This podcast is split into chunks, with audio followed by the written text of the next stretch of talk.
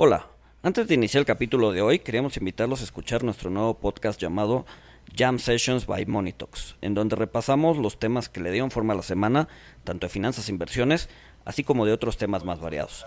Sale un nuevo capítulo todos los lunes por la mayoría de las plataformas de streaming. Saludos a todos. No pueden colectar impuestos legales de ingresos ilegales. Esto lo dijo Al Capone. Bienvenidos a Money Talks. Mi nombre es Walter Buchanan, CFA. Mi nombre es Luis González, CFA, y hoy como eh, lo, iba, lo empezó a adelantar Walter, vamos a hablar de eh, prevención del lavado de dinero y para eso tenemos eh, a la persona indicada para hablar del tema. Su nombre es Omar Torres. él es licenciado en Derecho en la Universidad Intercontinental, cuenta con especialidad en Derecho Procesal Mercantil. Cuenta con experiencia en la iniciativa privada, fundamentalmente en litigio y consultoría en materia fiscal, y de amparo, colaborando con diversas firmas legales ubicándose en distintas eh, posiciones. Ha trabajado también como director jurídico en Grupo Televisa. Eh, por lo que hace en el sector público, cuenta con experiencia en el, servicio de administración en la generación de bienes como administrador titular adscrito a la Dirección Corporativa Jurídica y Fiduciaria y posteriormente como director contencioso. Actualmente es miembro de la Asociación de Expertos en PLD y Financiamiento del Terrorismo eh, también de la World Compliance Association, capítulo México, catedrático de la Universidad Panamericana en el mismo tema, y además es director general de prevención de operaciones en la Comisión Nacional Bancaria y de Valores, certificado por la misma en materia de prevención de operaciones de recursos de procedencia ilícita y financiamiento al terrorismo, en donde lleva a cabo actividades de supervisión a financieras de objeto múltiple no reguladas, centros cambiarios, eh, transmisores de dinero, instituciones de tecnología financiera, fintech todas en materia de prevención del lavado de dinero y financiamiento al terrorismo. Sin más, comenzamos.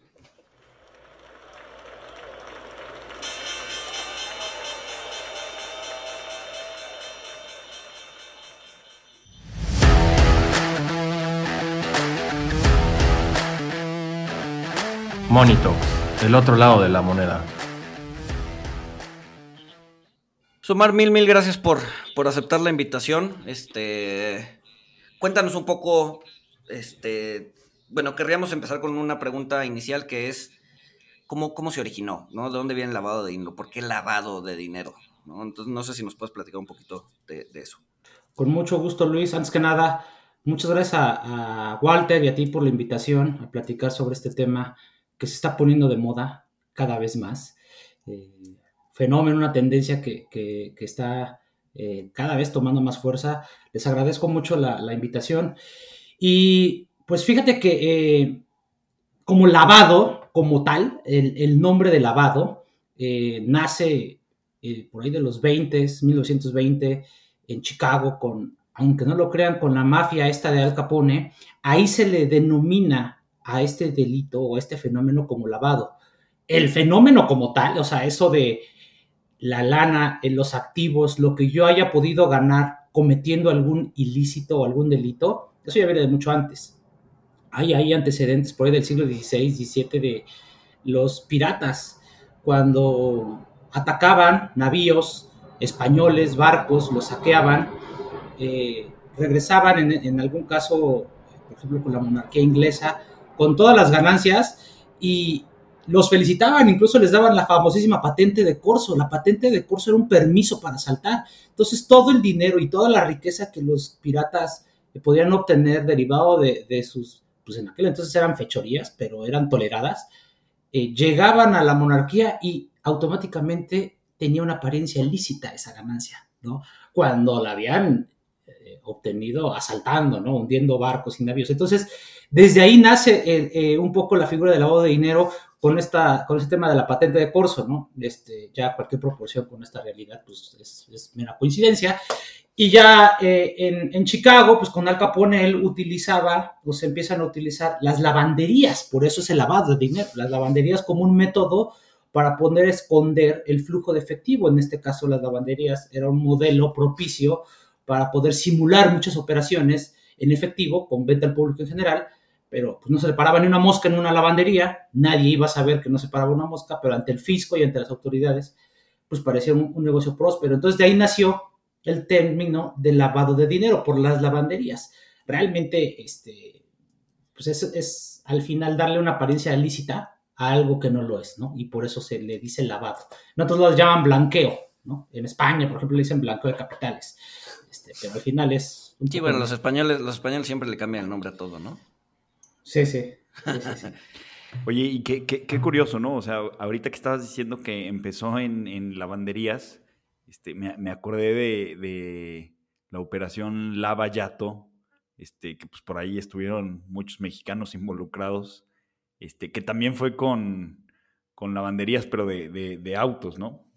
Sí, la verdad es que eh, México eh, siempre ha tenido una participación importante eh, en, el fenómeno del lavado de dinero. Es un país que tenemos un riesgo de lavado de dinero alto, un poco por, por nuestra situación geográfica, la, la, la economía informal y el dinero en efectivo como tal, el cash, es muy propicio eh, para poder realizar este tipo de actos. Es decir, tú no sabes, Walter, el dinero en efectivo, cuál de este proviene de un tema ilegal y cuál tiene una legal procedencia. O sea, si yo voy al cajero y saco dinero en efectivo y te pago a ti algo, tú pensarás o presumirás que pues, es dinero lícito porque yo chambeo, ¿no?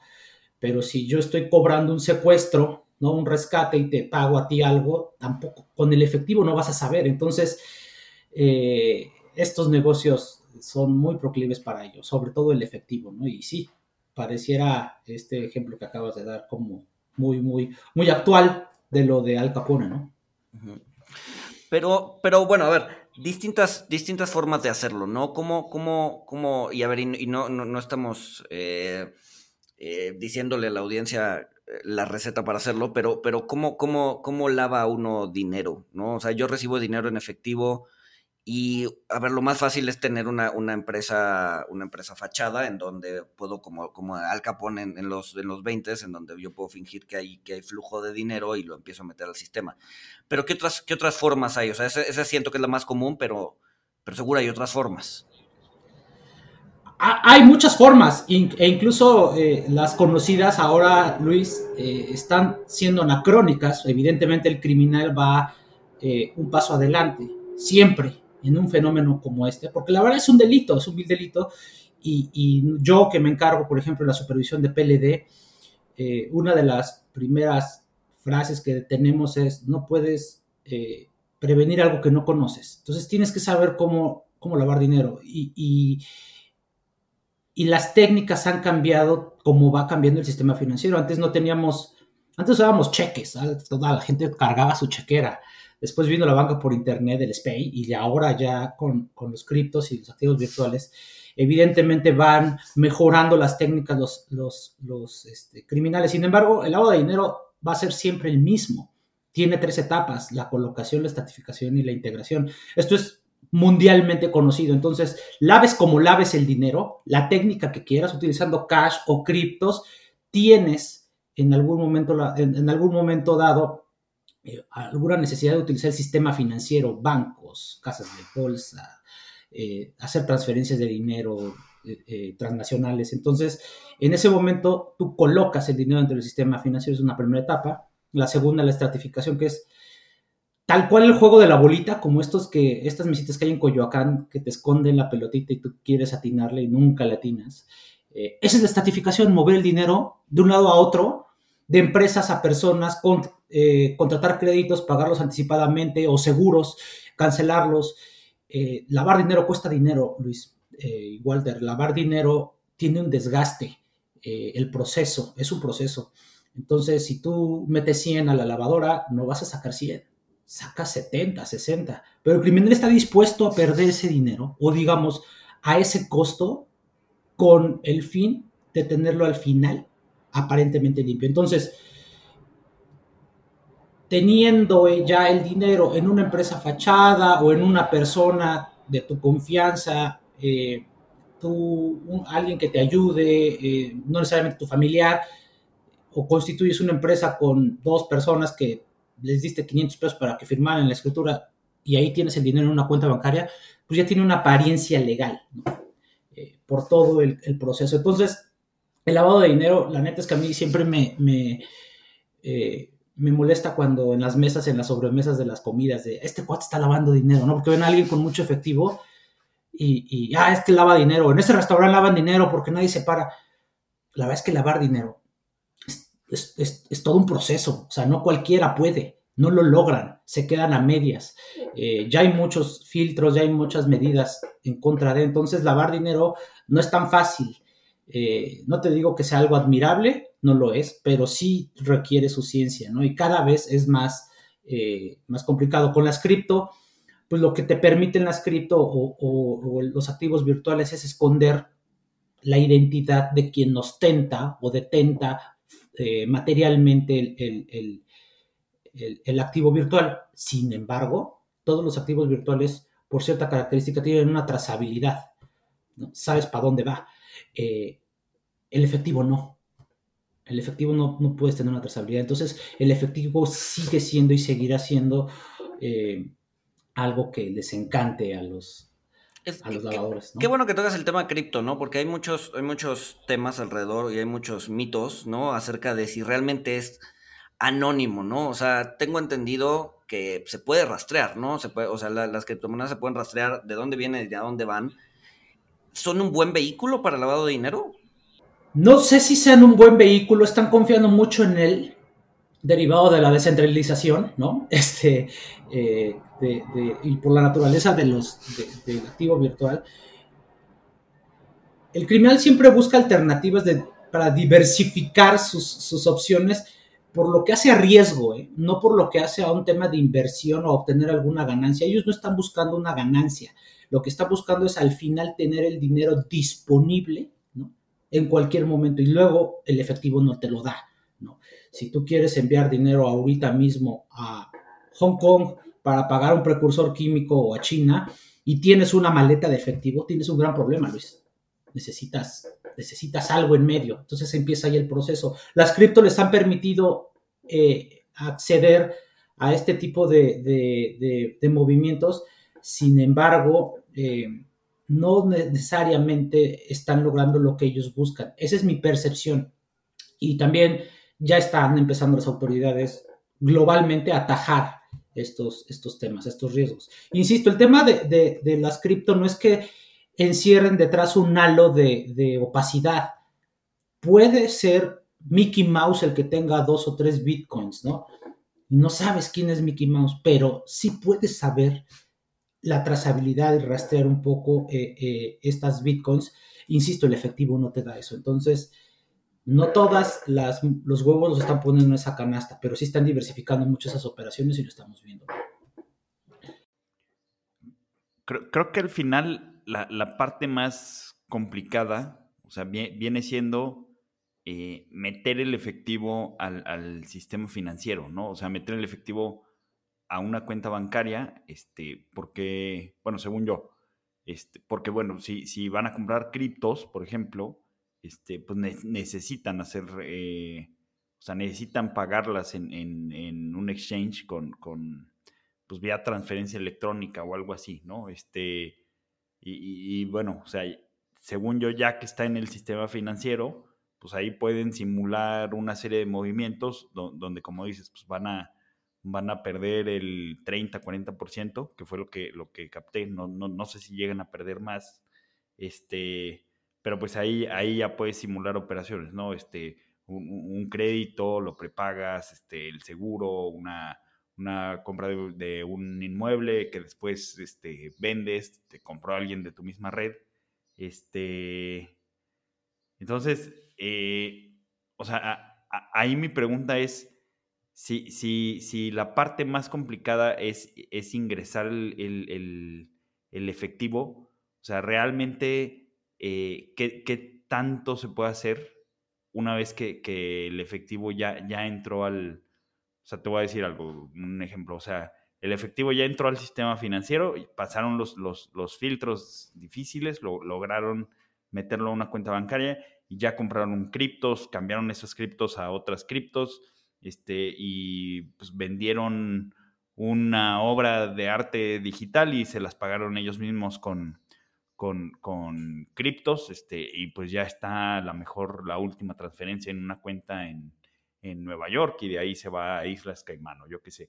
O sea, mi pregunta es, ya, ya que el dinero está en el sistema financiero, ¿qué tan complicado es pues rastrear efectivamente, o sea, cada, cada paso hacia atrás este, para, para dar que es lavado de dinero?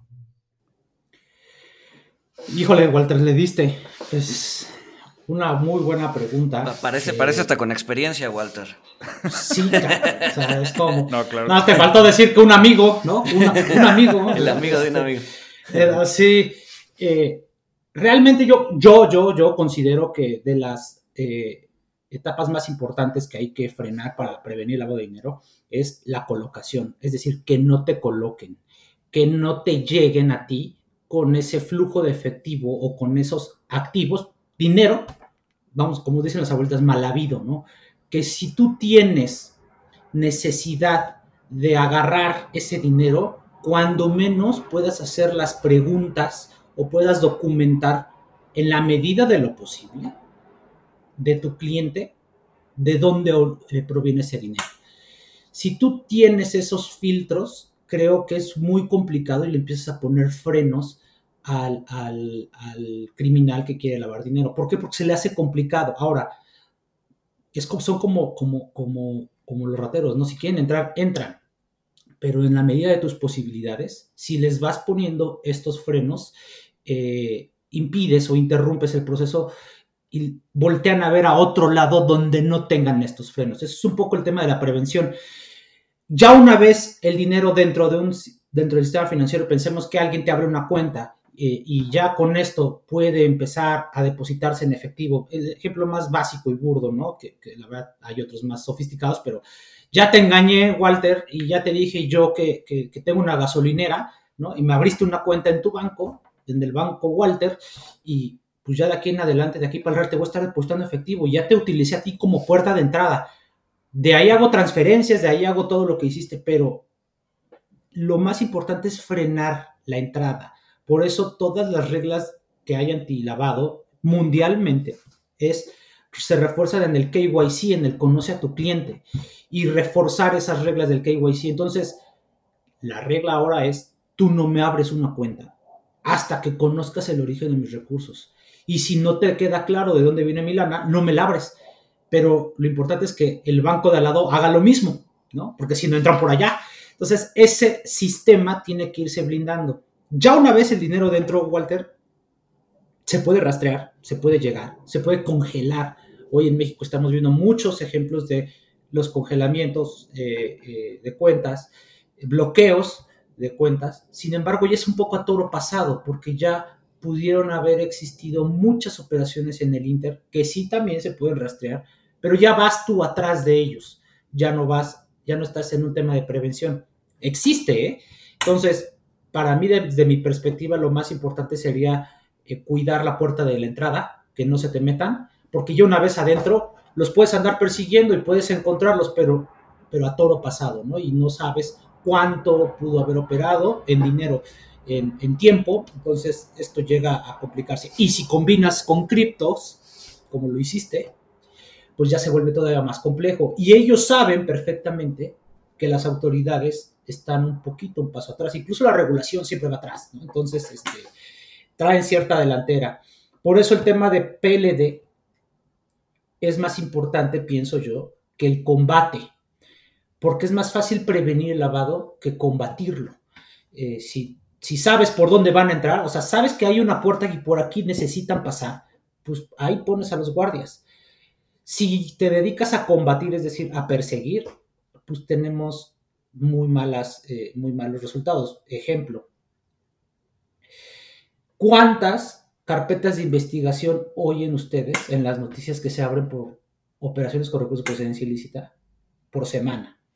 ¿Y cuántas sentencias condenatorias tenemos? Ese, ese, ese, ese índice tan bajo te dice que a lo mejor el combate no es la mejor estrategia. La prevención, en este caso, es lo que ha dado resultados. Digo esto que hablé de, digo, no, no por pegarle ahorita a la Fiscalía General de la República, que por cierto, este, hago un disclaimer, ¿no? De que las opiniones solo reflejan mi posición y no las de la Secretaría de Hacienda ni la de la Comisión Nacional Bancaria de Valores, que podrían incluso negar mi existencia si así fuese necesario. Este, pero bueno, es un poco el ejemplo de por qué la prevención a veces tiene que ser más útil que, que el combate, ¿no? Claro. Ahora, una pregunta, si, si, si, si mis guardias en la puerta son gorditos y, sus pistolas están descargadas y dejan pasar a, cualquiera, yo soy, o sea, yo tengo alguna responsabilidad, o sea, yo puedo, yo, yo puedo ser responsable ante la autoridad de, lavado de dinero. Pregúntale a HSBC. Sí.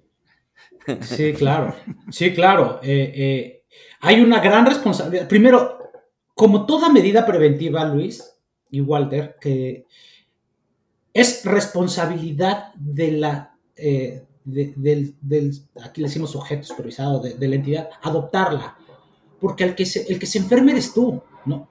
Siempre les digo yo, eh, eh, al que se le va a incendiar la casa es a ti. Al que le van a lavar dinero es a ti, no, no, no las está haciendo no al gobierno, sino a ti, o sea, al, que le lavaron dinero, como, como dijo Walter Fach SBC en ese ejemplo, ¿no? Él permitió la entrada, o ese banco permitió la entrada de ciertos capitales y relajaron mucho sus medidas preventivas. Es tu responsabilidad que tu guardia no esté gordito, como es tu responsabilidad que si vas a poner un restaurante, tengas salidas de emergencias, extintor, detector de humo y no se te incendie con la gente adentro, porque tú, tú tienes ahí una, una responsabilidad que el Estado te dio de tener a la gente adentro, en este caso, de guardarle su dinero a los demás que sí trabajan bien. Entonces, ahí te puede venir eh, muchas sanciones e incluso la tarjeta roja ¿no? del partido, que es, estás fuera del sistema financiero, porque puedes representar un riesgo reputacional y sistémico a los demás, a los que sí lo hacen bien. Entonces, eh, ya estamos entrando a una, a una dinámica felizmente en la que se está comprendiendo que esto no es bueno para nadie y te ves mal si por PLD te agarran en algo. A lo mejor por otras cosas no, pero en PLD sí se ve como, híjole, qué pena. Eh, el banco de al lado, la entidad financiera de ahí, tiene a los policías gorditos y me los sancionaron.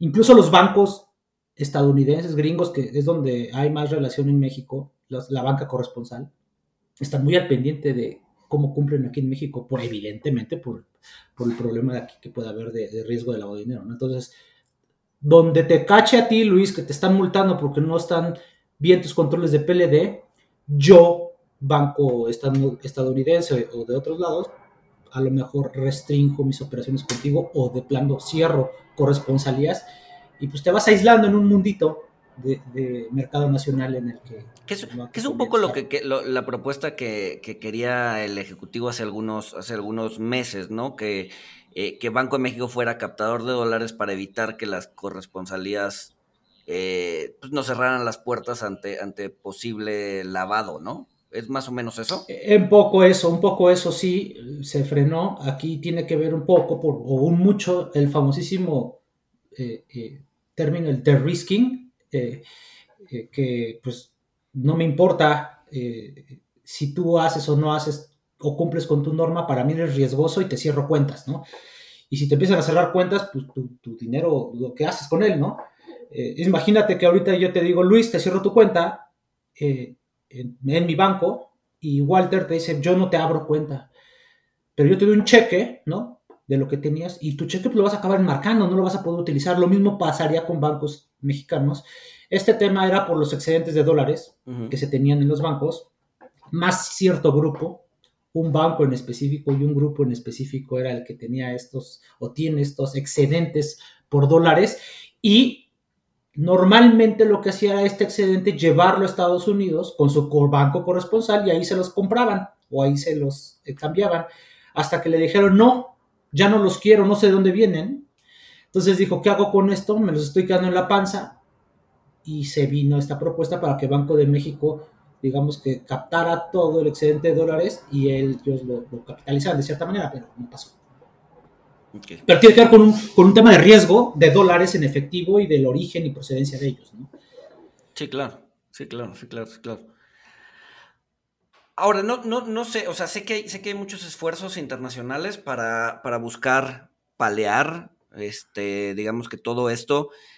México, ¿cómo está parado ahí? O sea, ¿realmente le está echando ganas a nivel internacional? Sé que hay listas, eh, sé que puede revisar personas expuestas.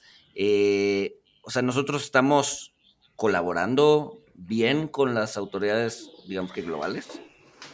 Hay un, hay un organismo que se llama GAFI, el Grupo de Acción Financiera Internacional, que es el más importante en estos temas.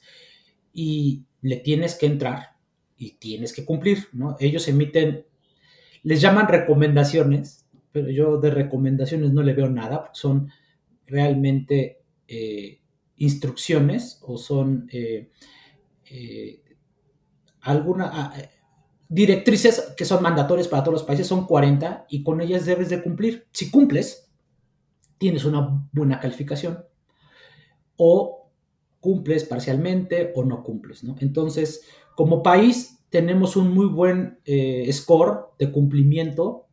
Hay en algunas cosas en las que fallamos ahora mismo. Eh, fallamos, por ejemplo, en temas de actividades vulnerables. No sé si la han escuchado. Estas, estas actividades vulnerables son notarios, joyeros, y que la supervisión tiene el SAT. Ahí estamos como país buscando una mejor calificación. En esas están, por ejemplo, los exchange eh, de activos virtuales.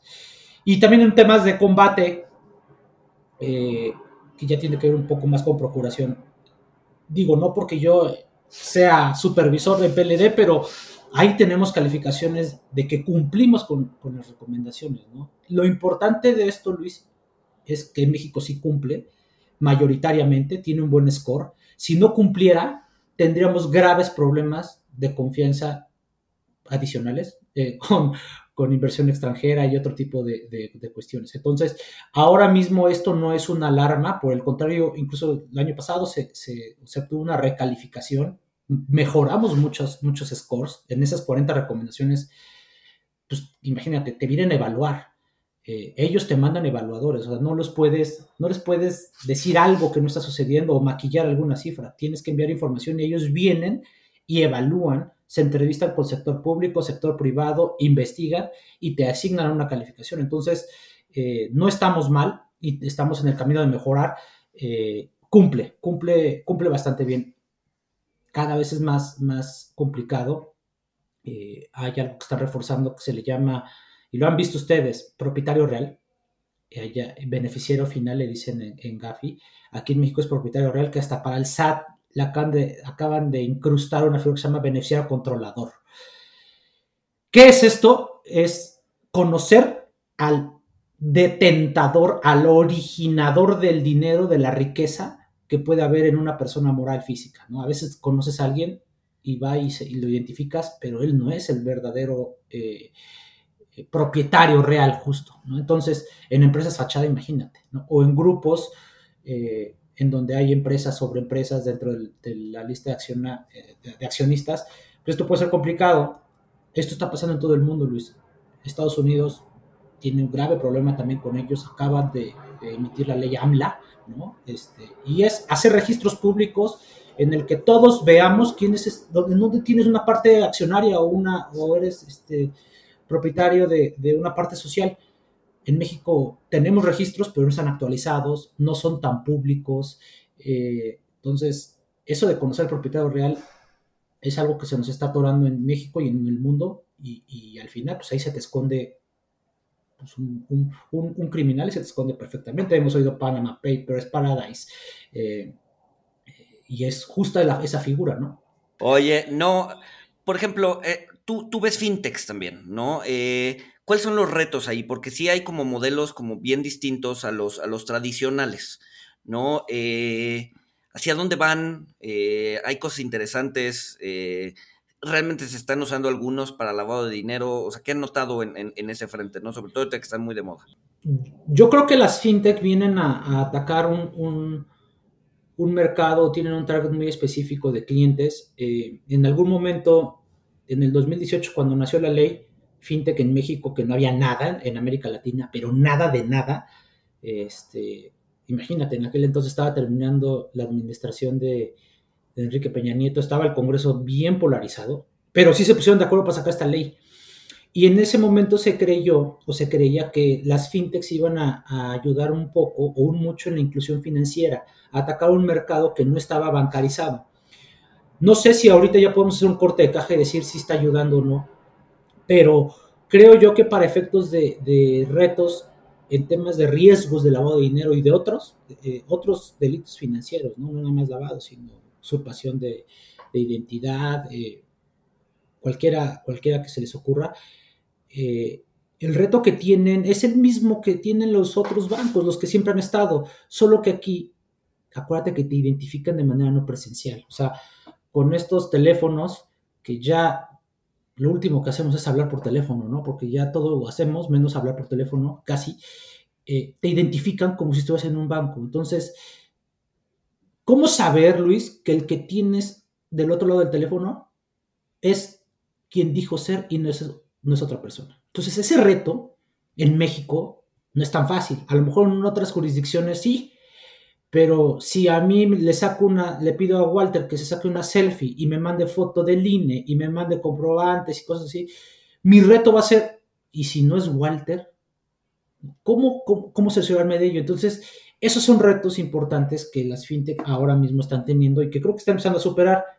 No es que sea imposible, es que hay que tener cuidado, ¿no? Y si no estás listo para asumir un riesgo, entonces eh, eh, creo que ahí sistémicamente puede haber problemas, ¿no? Pero si tú estás listo y puedes comprobar que Walter es quien dijo ser y no es otra persona, adelante, ¿no? Esos son un poco los riesgos que puedo ver yo en las fintech por tema de lavado. Al final, sigue siendo sistema financiero y hay otros riesgos. Por el hecho de estar en el estado financiero, estás en un lugar de riesgo, ¿no? Oye, y ahorita este, se, me vino a la mente un, tema, eh, digo, pasando, pasando las fintech, eh, pero un, tema, digo, no tiene, no tiene relación con las fintech, eh, pero sí, o sea, me acordé que, que también en, en, la prevención del lavado de dinero existe una figura polémica, este, que pues es la persona políticamente expuesta, ¿no? Entonces, este, obviamente, pues como, como tienen cargos públicos y eh, pues hay, digamos, susceptibilidad, eh, pues a las instituciones financieras se, les pide, eh, o sea, no que no trabajen con ellos, sino que pues tengan, pues tengan como una lupa de, de pues viendo que, que, todo sea normal, ¿no? O sea, que, que, su actividad siga siendo, siendo normal. Y esto me, me, recordó a un caso de, de, de un eh, exsecretario de, de, Hacienda que pues, se compró una casa enorme, este, con un crédito que le prestó una constructora que trabajaba con el gobierno, eh, y, ya que lo descubren, eh, dice, no, pues es que pedí el crédito porque en los bancos, como soy persona políticamente expuesta, este, pues no, no, no me lo dan, o es muy difícil que me lo den. Según yo, o sea, pues eh, esto, digo, fue, fue adornar las cosas porque según yo, eh, pues a una persona políticamente expuesta sí le pueden dar créditos y sí le pueden abrir cuentas y sí se puede hacer lo que sea, eh, solamente pues que te ponen bajo la lupa, ¿no? Entonces, ¿qué, qué, tan cierto fue lo que dijo este secretario sobre este asunto de las personas políticamente expuestas? Mira, Walter, este tema este que acabas de darle es, de ahora, ¿no? Es, son de los, de los más taquilleros. Este. La persona políticamente expuesta no es otra cosa más que un funcionario público eh, que tiene cierto nivel y lo listan, lo ponen en una lista, o sea, en una lista, perdón, no el nombre, te ponen el cargo y tú tienes la, la, la obligación de estar buscando quién está ahí. El hecho de que seas persona políticamente expuesta no quiere decir automáticamente que ya seas corrupto, ¿no? Pero así se está entendiendo. Pareciera que es, eres Pep, eres corrupto. Y entonces se está teniendo una mala apreciación de la realidad. No todo Pep es corrupto, aunque quiera. Puede existir algún funcionario público Pep que quiera ser corrupto, pero no puede, porque su posición no le dé, ¿sabes? Entonces, eh, no, no le da la posibilidad de disponer bienes, recursos para sí mismo, porque no su posición no le permite, ¿no? Sin embargo, hay otros PEPs que sí. Generalmente se está eh, asumiendo de que eres PEP, eres corrupto. Primero, la figura del PEP viene de Gafi, de este organismo internacional, y todos los países lo adoptan. es una medida anticorrupción.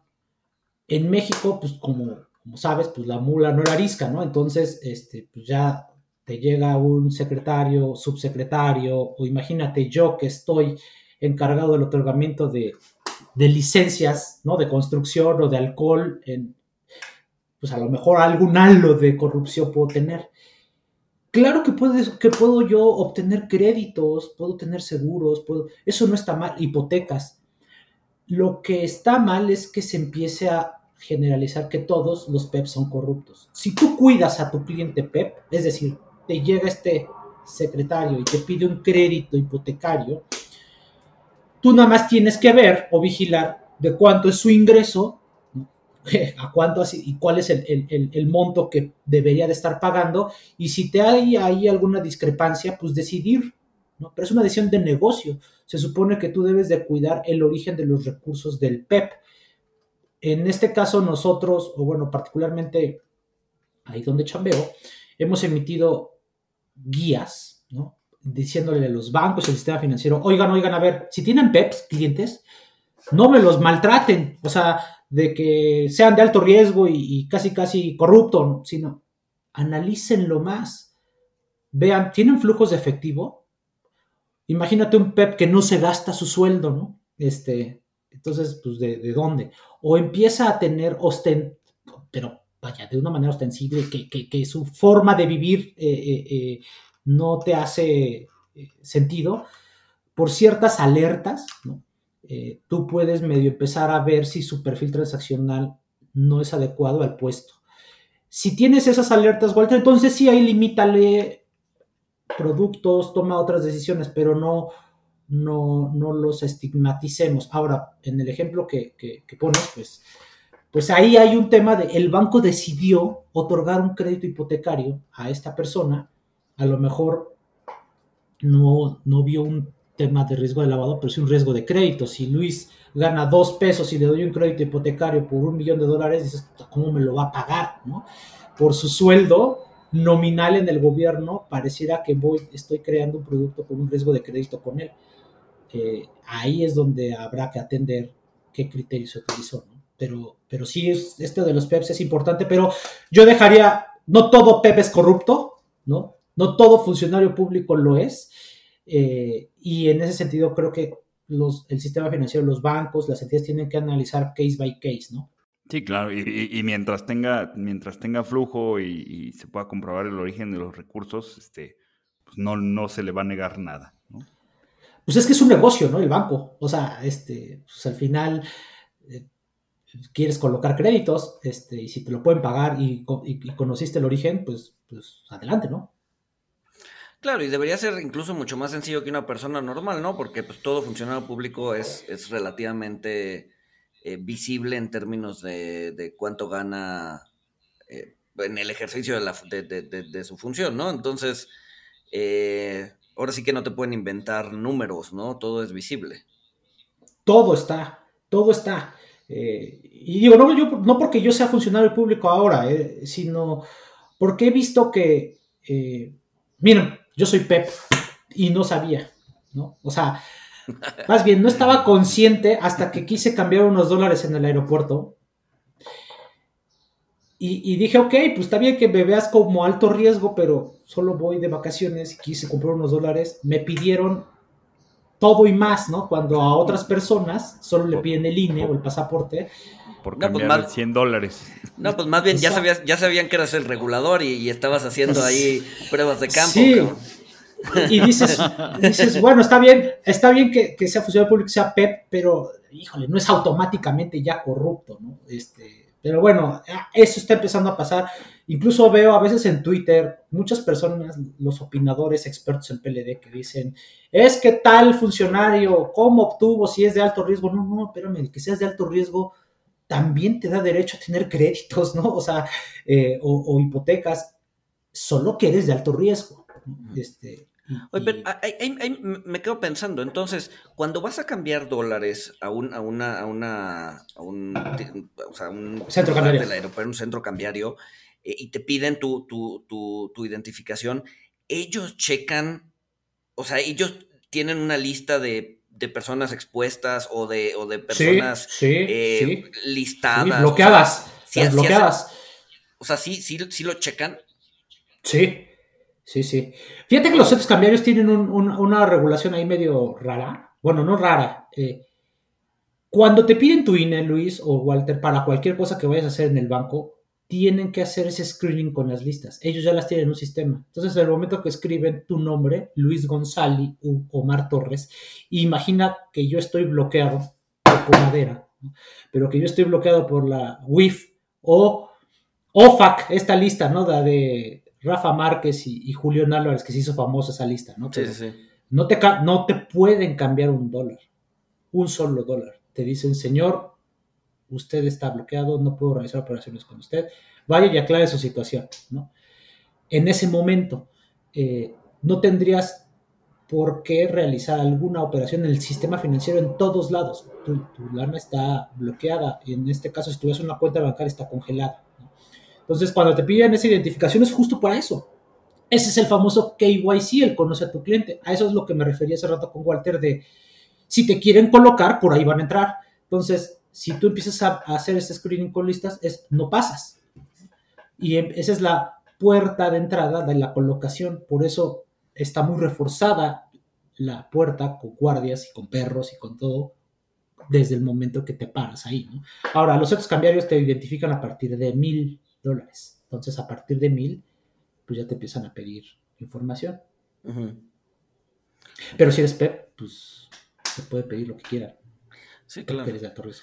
Sí, o sea, lo, que me sorprende es que, pues, por ejemplo, hay, hay, zonas de la ciudad en donde pues, prácticamente el centro cambiario se está cayendo a pedazos y aún así tienen acceso a todas estas listas. Deben de, deben de, deben de tener, de hecho, un requisito de entrada para hacer centro cambiario, aparte de tener tu local, ¿no? Físico, es tener sistemas y un oficial de cumplimiento. Donde no lo tengan, pues les cae una muy buena sanción, incluso la cancelación del registro. Y digo, aquí en la Ciudad de México son pocos, Luis. En el norte del país los centros cambiarios son de cada esquina. Sí, claro. Y eso me lleva, y a ver, y, me voy a salir un poquito de, la zona que supervisas, pero eso me lleva un poco a pensar en, Perú, ¿no? O sea, fui hace algunos, algunos años y es muy chistoso ver cómo en el centro de la ciudad, o sea, la gente, o sea, gente identificada con un chalequito, si no me equivoco, naranja, o sea, tiene fajos de dólares en las manos y pues tú puedes llegar con tus, pues con tu, con tu, con tu, con tu dinero y cambiarlo ahí en la banqueta, ¿no? O sea, ahí, ahí no están checando listas, claramente. Pero te. Claro que sí, se, se, la saben de memoria. o sea, entonces, Sí, no, no, no. Ahí, hay un riesgo todavía mucho mayor, supongo. Mira, hay riesgos que en otras jurisdicciones no son significativos. No sé, y habrá que verlo, porque también muchas personas decían, es que aquí en este país lavan mucho dinero y en el otro país menos, y no hay una metodología que pueda medir cuánto se lava, ¿no? generalmente aceptado global. La ONU saca cifras, todo el mundo saca cifras, pero con base en qué, cuál es tu metodología para medir. Yo te diría, no sé si Perú tiene un grave problema del flujo de dólares en efectivo como lo tiene México, o si en Perú es un problema incluso porque a lo mejor por eso esa actividad a esa medida está tolerada así. En México, si quieres tú vender y comprar dólares, pues no puedes ir con tu chalequito porque te pepenan.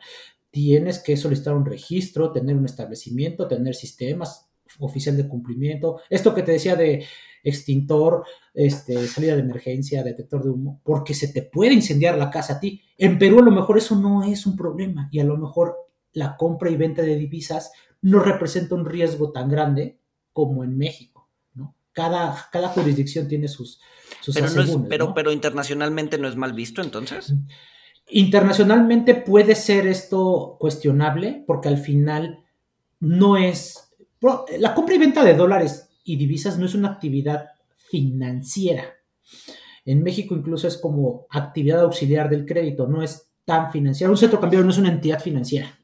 Es un lugar donde vas y compras naranjas por peras, ¿no? Pero no te abren una cuenta, no haces transferencias, no custodian, no captan dinero. Entonces, eso puede aligerar un poco el riesgo. A lo mejor por ahí Perú está teniendo este tratamiento. Insisto, el riesgo que tiene Perú con el dólar o con la divisa en efectivo es distinta al de México.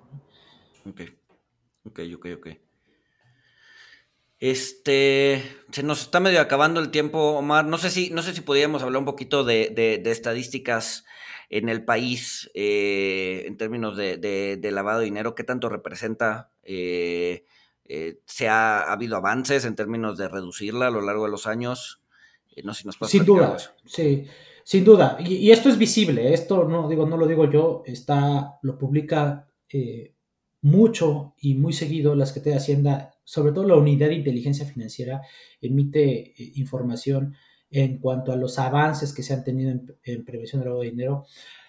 La verdad es que son cosas, eh, eh, Luis y Walter, que no necesariamente son plumas en el sombrero, ¿no? Solo se nota cuando algo falla, pero cuando están bien las cosas, pues es que así deben de estar, ¿no? Es como tu coche cuando lo arrancas en la mañana, tú confías plenamente que arranque y jale y avance te das cuenta que algo pasa o todo está mal cuando no te arranca. Entonces, el tema de prevención del lavado de dinero es medio amargo a veces en ese sentido, pienso, y es una apreciación, porque vamos avanzando y ese es el, ese es el camino que debe seguir. Se notará y va a ser esto noticia cuando algo pase con México que no estemos avanzando y no estemos evolucionando, porque entonces ahí sí habrán, habrán culpables, habrán cabezas rodando, habrán todos señalándose.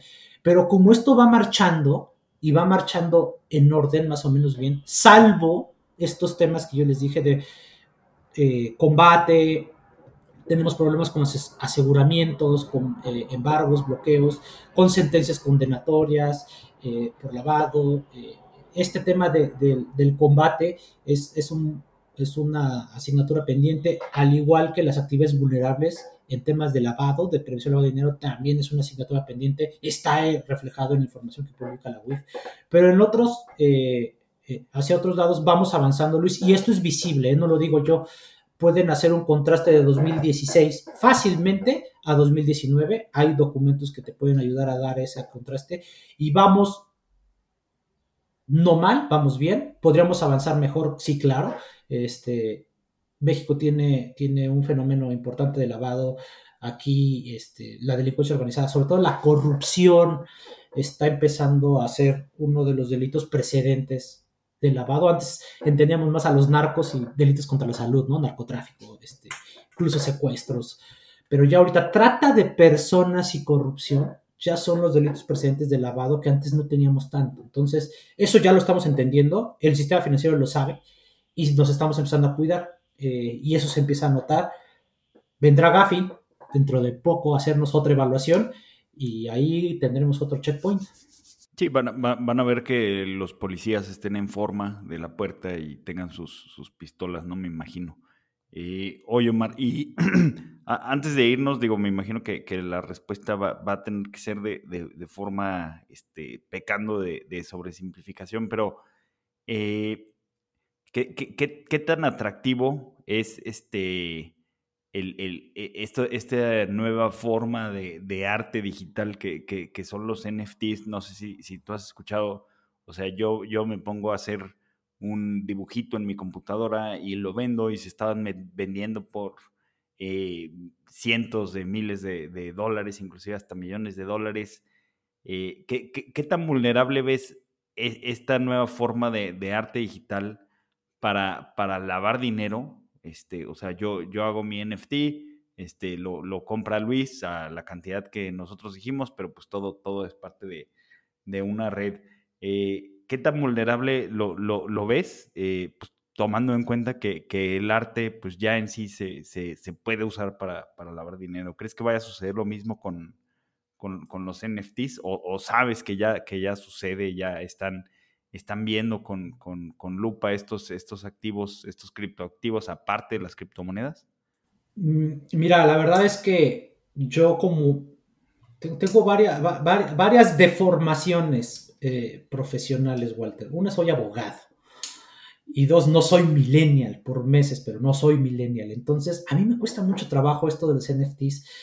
No entenderlo, lo comprendo creer que está pasando, ¿no? Darle valor a, esos intangibles, este, bueno, ya, creo que no, han tenido foros discutiendo eso, este, no sé ustedes su posición, o bueno, más o menos conozco sus posiciones, pero eh, el riesgo de lavado de dinero está, Walter, en algo que todos le den valor y se pueda comercializar y detrás de ello esconder un capital ilícito. O sea, si entre nosotros tres ahorita le damos un valor a una tasa y yo se las compro a ustedes y me la agarran, ¿no? Y me agarran mi dinero mal habido, ¿no? Este, puedo yo empezar a convivir o, o, a tener o introducir el fenómeno del lavado de dinero en cualquier expresión de valor monetario y ahí entonces yo puedo esconder algo. A lo mejor, este, Walter, no estoy buscando hacer dinero, eh, ojo, lavar dinero no es para, para hacer más dinero, es para tener el dinero disponible, listo y con una apariencia lícita, aunque pierda. Entonces, si estos NFTs me permiten en la ecuación tratar de esconder, ocultar el origen y después darle una apariencia lícita, y pensamos que a una estampita o un dibujo que tú hiciste, como tú dices, eh, ya se pudo vender y se nos los compró alguien en efectivo y tenemos el dinero y este cuate puede entonces a lo mejor iniciar algún proceso de lavado. No lo sé, la verdad es que no lo sé qué tan lejos lleguemos con estos NFTs o con lo que venga, pero el lavado siempre ha estado como con los piratas, no ha cambiado. Esto no va a cambiar. Si me pones NFTs o activos virtuales o antes cheques o siempre va a existir este fenómeno y la necesidad, la imperiosa necesidad de tener y querer tu dinero con una apariencia lícita. De verdad que no sabes el problema, digo, a lo mejor no lo vemos nosotros, el problema que tienen los criminales por tener dinero en efectivo que no puedan usar. Digo, imagínate que, sea un problema, o sea, que yo te llegue hoy con una maleta con 500 mil pesos y el domingo otra, y el martes otra, y el jueves otra. A lo mejor durante un mes vas a ser feliz, pero ya después de dos meses ya tienes un grave problema de almacenamiento efectivo y qué hago aquí con esto, lo necesito mandar para otro lado. Si lo hago a través de NFTs, de activos virtuales, de lo que tú me digas, de pancholares, comprando arte, comprando coches, ¿no? Comprando casas, va a haber un momento en que todo te va a estorbar, necesitas el dinero puesto, disponible, con una prensa lícita en una empresa fachada, ¿no? En un testaferros, un prestanombres, en Panamá, en Islas Caimán, porque no te sirve ahí, ¿no? Entonces los NFTs pueden ayudarte en algo. El, uso de la palabra pancholares denota que no eres millennial. oye, oye, Omar, pero a ver, bueno, ahora sí, última, última. Eh, con, este dinero digital del Banco Central, eh, eh, imagínate que vamos eliminando el efectivo con el tiempo y empezamos a usar este dinero digital del Banco Central. ¿Se eliminarían todos los problemas de lavado o gran parte de los problemas de lavado? Mm, siempre y cuando ataques efectivo. O sea, porque si vamos a tener y vamos a, coexistir con tres tipos de monedas, me refiero al, a la representación física del billete, más el activo virtual, más el activo emitido por el Banco de México, este, pues vamos a estar, vamos a tener una gama, ¿no? De opciones para poder lavar dinero, ¿no? La, la intención es eliminar el efectivo. Ojalá se pueda, Luis, pero suena muy ambicioso. Bueno, pero, o sea, si, reduces el efectivo, el uso de efectivo, eh, y lo haces a través de, pues, digamos que la criptomoneda centralizada del Banco Central, pues e, eso, eso, digamos que sí reduciría un poco la... Riesgos sí, pienso que sí, pienso que sí, riesgos pienso que sí, este, pero la verdad no quiero yo ser muy no quiero decepcionar tu futuro, pero eh, eh, el mexicano de a pie, millennial o no, eh, tiene un gran, gran apego al efectivo. ¿no? sé, lo tenemos arraigado en nuestra cultura, está en nosotros, en, nuestra, en nuestro ADN. El efectivo nos hace sentir en la cartera poderosos, pudientes, tranquilos. Este, nos da serenidad el tener efectivo por una u otra razón hay que cambiar, mientras cambiemos de chip y, empecemos a bancarizarnos más, creo que el riesgo de lavado se disminuye muchísimo, ¿no? O sea, hay otros países, Suecia, Suiza, que el riesgo de lavado es idéntico al del robo de bicicletas. Ojalá lleguemos a eso, ¿no? Este, pero, pero sí tenemos aquí algunos retos importantes. Pues, Omar, mil, mil gracias. Y pues nada, otra vez agradecer y y este, y pues estamos platicando. Mucho gusto. Les agradezco el espacio, Walter, Luis, la invitación. Y eh, con mucho gusto de estar platicando aquí con ustedes cuando quieran, estoy a sus órdenes. Vale. Mil, mil gracias, Omar. Saludos a todos. Nos vemos el siguiente miércoles.